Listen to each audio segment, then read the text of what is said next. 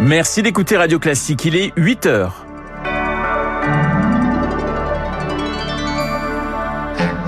La matinale de Radio Classique Un dernier pour la route, dernier tour de concertation à Matignon sur la réforme des retraites. Elisabeth Borne reçoit les partenaires sociaux, la recherche d'un impossible compromis. Boire un verre en terrasse, en t-shirt, un 1er janvier, ce n'est plus un fantasme et ça fait même peur. Il a fait 23 degrés sur la côte basque dimanche, un record. Et puis, un bref répit pour Kiev, pas de sirène d'alarme cette nuit. Nous partirons pour la capitale ukrainienne à la fin de ce journal avec la journaliste Tetiana Ogarkova. Elle nous racontera son quotidien Radio. Classique. Et le journal de 8 heures nous est présenté par Lucille Bréau. Bonjour Lucille. Bonjour Renaud, bonjour à tous. Les partenaires sociaux à Matignon, ultime consultation sur la bouillante réforme des retraites. Le temps presse pour Elisabeth Borne. Elle la présentera officiellement le 10 janvier, soit mardi prochain. Une copie très attendue qui fait toujours l'unanimité contre elle, côté syndicat. Elle le reçoit aujourd'hui et demain. Zoé Pallier, la marche de manœuvre est étroite. Le report de l'âge de départ à la retraite, un totem pour le gouvernement, s'agace un syndicat convié par Elisabeth Borne. Le principe est déjà acté. La barre sera fixée soit à 65 ans, soit à 64 ans, avec un allongement de la durée de cotisation. Deux scénarios rejetés par les partenaires sociaux. En revanche, il y a encore des choses intéressantes à obtenir pour la justice sociale, estime le président de la CFTC. Sur la revalorisation des petites retraites, par exemple, le gouvernement promet un montant minimum de 1200 euros par mois. Il lui faut préciser si cela concernera toutes les pensions ou uniquement celle des nouveaux retraités. L'exécutif dit aussi travailler à une meilleure prise en compte de la pénibilité qui ouvre des droits à une retraite anticipée, thème cher notamment à la CFDT, tout comme l'emploi des seniors. Plusieurs syndicats demandent la mise en place d'aides financières pour inciter les entreprises à recruter des personnes de plus de 50 ans, proposition qui ne sera a priori pas retenue par le gouvernement. Et premier attendu dans le bureau d'Elisabeth Borne, le secrétaire général de la CFDT, Laurent Berger, ce sera à 15h. Philippe Martinez pour la CGT sera le dernier reçu demain à 19h. Autre dossier brûlant sur le bureau euh, d'Elisabeth Borne, la crise énergétique. Elle frappe de plein fouet le groupe Cofigeo et ses marques William Sorin, Panzani, Rocklor. Quatre de ses principaux sites sont à l'arrêt depuis hier pour un mois au moins. Conséquence, 800 salariés au chômage technique.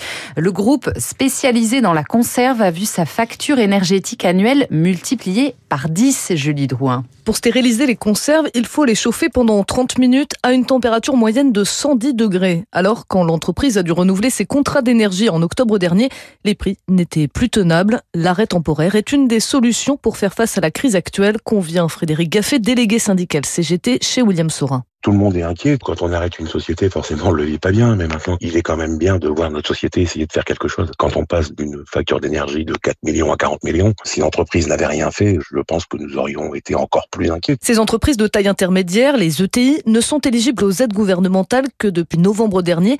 Mais sur les 5500 que compte la France, toutes ne remplissent pas les critères nécessaires, explique Alexandre Monté, délégué général du mouvement Les Représentants. On a 40% des ETI qui peuvent être potentiellement euh, couvertes par les dispositifs et 27% des ETI qui vont avoir des difficultés à émarger à ces dispositifs de soutien compte tenu des critères qui sont retenus par ces dispositifs d'aide et avec des conséquences qui seront euh, très défavorables sur le maintien de leur activité et puis euh, sur leur dynamique d'investissement qui étaient engagés et qui sont aujourd'hui en carafe. Il appelle le gouvernement à travailler avec la Commission européenne afin d'élargir ces dispositifs d'aide à toutes les entreprises. Les factures d'électricité qui flambent et pourtant il n'a jamais fait aussi doux en France. L'année qui s'achève a été la plus chaude jamais enregistrée selon Météo France. Et 2023 commence pareil, Chloé Jouel, avec plusieurs records de douceur battus le 1er janvier. 24 degrés à Dax, 23 à Biscarrosse, température qu'on a habituellement en juin.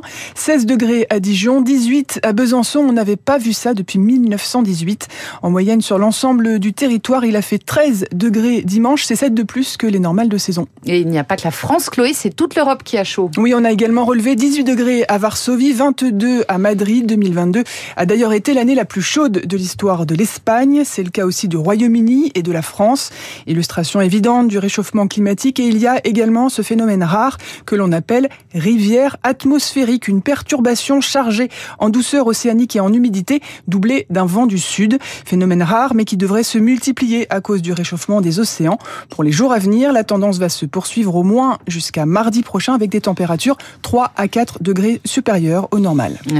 Précisions de Chloé Juel. Allez Lucie, on part pour les États-Unis où un nouveau variant du Covid inquiète les autorités. Un cousin d'Omicron, son nom XB15, il est même XBB15, il est même devenu majoritaire dans le pays en quelques semaines. Pour Christian Bréchot, professeur à l'université de Floride, les États-Unis sont à l'aube d'une nouvelle vague. Ce variant est en train de remplacer progressivement les variants BA5. Il est très contagieux, comme tous ces variants de Omicron. Il échappe complètement aux réponses anticorps, ce qui veut dire d'ailleurs que euh, le traitement par les anticorps monoclonaux qui a été fortement utilisé aux États-Unis beaucoup plus qu'en France et qu'en Europe est maintenant devenu complètement inutile. Heureusement, il n'y a pas d'argument pour l'instant pour penser qu'il induise une sévérité plus importante. Mais le plus probable, c'est que les États-Unis vont connaître une vague dans les deux, trois mois qui viennent. Dans ce qui se passe ne peut pas ne pas nous affecter. Un propos par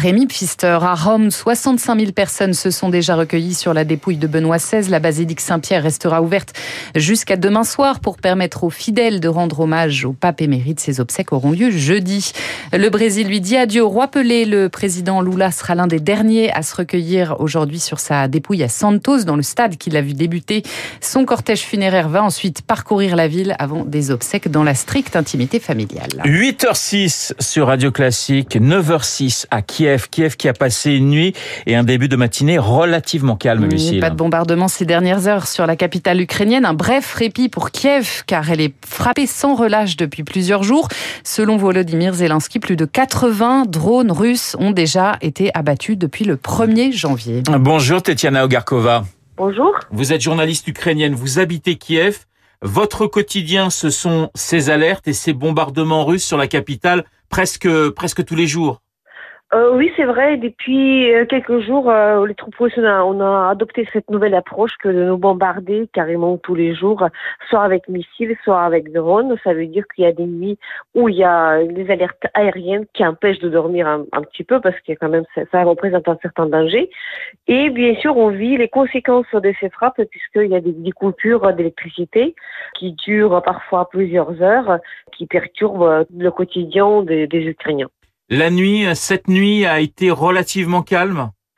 Oui, cette nuit, euh, par contre, euh, on a vécu sans alerte aérienne. Il n'y avait pas des drones qui, volaient au-dessus de Kiev, mais Volodymyr Zelensky, président de l'Ukraine, nous a bien prévenu que les attaques par drone vont continuer pendant une certaine période jusqu'à le Noël orthodoxe. En tout cas, ceci est affirmé par le renseignement ukrainien et répété par Volodymyr Zelensky, président de l'Ukraine.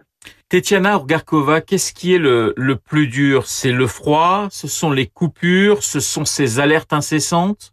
Le plus dur, je dirais, ce sont bien sûr des coupures. Euh, les coupures, quand elles sont là et quand elles sont longues, euh, euh, le pire moment que nous avons vécu, c'était 38 heures sans électricité.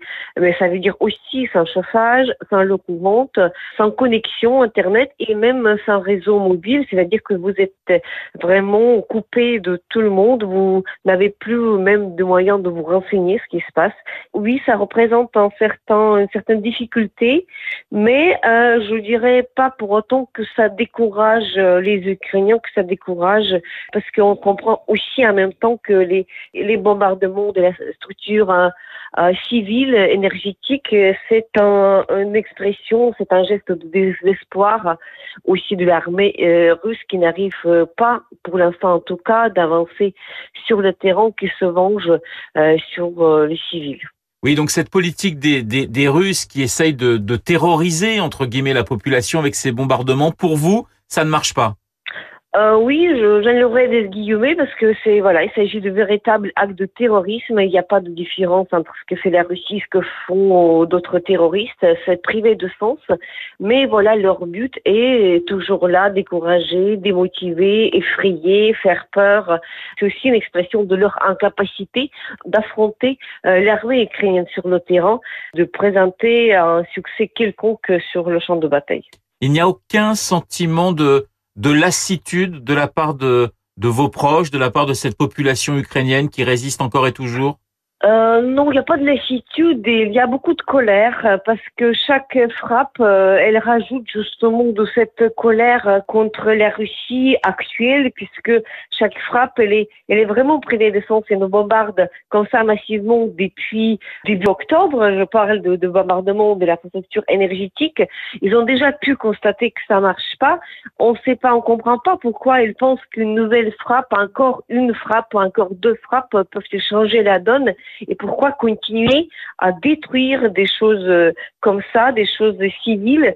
Et qu'est-ce qu'ils veulent attendre? Il y a une colère justement, ils rajoutent en fait juste au contraire, la volonté de, de, résister et puis la certitude que que même les frappes comme ça, ils vont pas décourager les Ukrainiens. Il faudra tout simplement terminer et mettre fin à ce, mal absolu que représente la Russie aujourd'hui. Merci Tetiana Ogarkova d'avoir été en ligne ce matin en direct de Kiev. Tetiana Ogarkova, journaliste ukrainienne. L'Ukraine au menu d'un sommet avec l'Union européenne, ce sera dans un mois, le 3 février prochain. Il sera question du soutien financier et militaire européen. Lucille, on termine ce journal avec euh, la légende du tennis. Martina Navratilova, de nouveau confrontée à la maladie. Oui, elle souffre d'un double cancer de la gorge et du sein. À 66 ans, l'ancienne numéro 1 mondiale se veut tout de même optimiste. Elle assure que sa double maladie peut être soignée. Immense championne que Martina Navratilova. L'époque hein, de sa de sa euh, rivalité avec euh, Chris Evert notamment. Vous avez entendu, merci Lucille, pour ce journal de 8h. Il est 8h11. Vous avez entendu la douce voix de Guillaume Durand que je salue. C'est ma larme en fait pour Navratilova et le soutien que mais attendez, euh, voilà, on va, elle va se battre parce que c'est une, c'est une battante. Donc euh, rien n'est encore joué, rien n'est perdu. On a entendu Guillaume le témoignage très fort, la détermination de cette journaliste ukrainienne euh, Tetiana Ogarkova. On va continuer sur le même thème de l'Ukraine avec vous. Le avec matin avec vous et Guillaume Tabar, notre voyage, je ne me déplace plus jamais en parlant de l'Ukraine sans le général Yakovlev à mes côtés. Vous êtes tranquille comme ça Je suis absolument certain. Il y a Christian Macarian qui est pas loin non plus. Et il y a Macarian qui implique. Donc, si vous voulez, on va aborder les deux sujets diplomatiques et surtout la question de la contre-offensive des deux côtés, puisque maintenant on patauge un peu dans la boue, mais le gel va revenir, car en Ukraine, la période la plus la plus complexe, c'est celle justement du retour du gel au mois de février. Que peuvent-ils faire des deux côtés et que veulent-ils faire des deux côtés? On sait que c'est justement la grande question à laquelle ils réfléchissent. Et sur ces questions, donc donc euh, Makarian et Yakovlev euh, donc ont des idées bien précises. Il y a, j'ai lu dans le New York Times euh, hier que Zelensky, on en parle peu, essaye de, de, casser un peu le front organisé par les, les, les Russes en discutant, je parlerai de ça avec Christian justement, en discutant avec les Indiens, en essayant de trouver du côté des Indiens et des Turcs peut-être une solution diplomatique qui ne passerait pas par, par les canaux habituels. Bref, nous allons voir tout ça dans un instant en direct, mais pour l'instant c'est Maître Tabar.